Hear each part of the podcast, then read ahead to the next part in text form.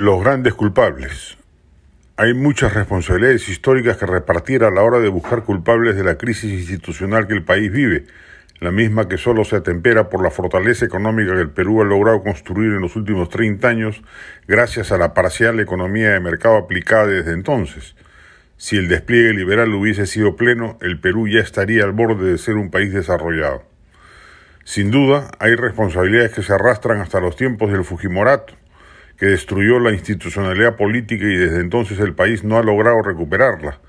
Pero quienes mayor cuota de responsabilidad política tienen son los gobiernos democráticos de la transición que gozaron de una herencia económica próspera y con buena perspectiva y fueron absolutamente incapaces de construir el segundo piso de las reformas económicas que restaba emprender y además soslayaron olímpicamente las otras reformas institucionales que justamente la bonanza hubiera permitido desarrollar.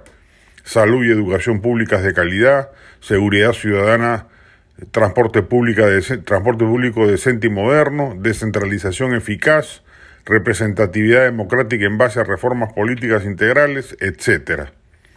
Son Toledo, García, Humala, Kuczynski y Vizcarra.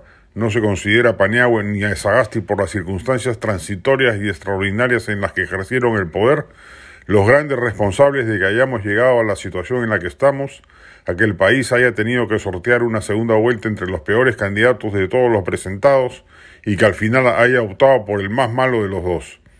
No solo la pandemia es la madre de Castillo, también lo es la fallida y mediocre transición post-Fujimori. El centro aguachento, sin reformas de por medio, la preservación ociosa del statu quo heredado de los 90, nos ha terminado por pasar una inmensa factura que hoy estamos pagando.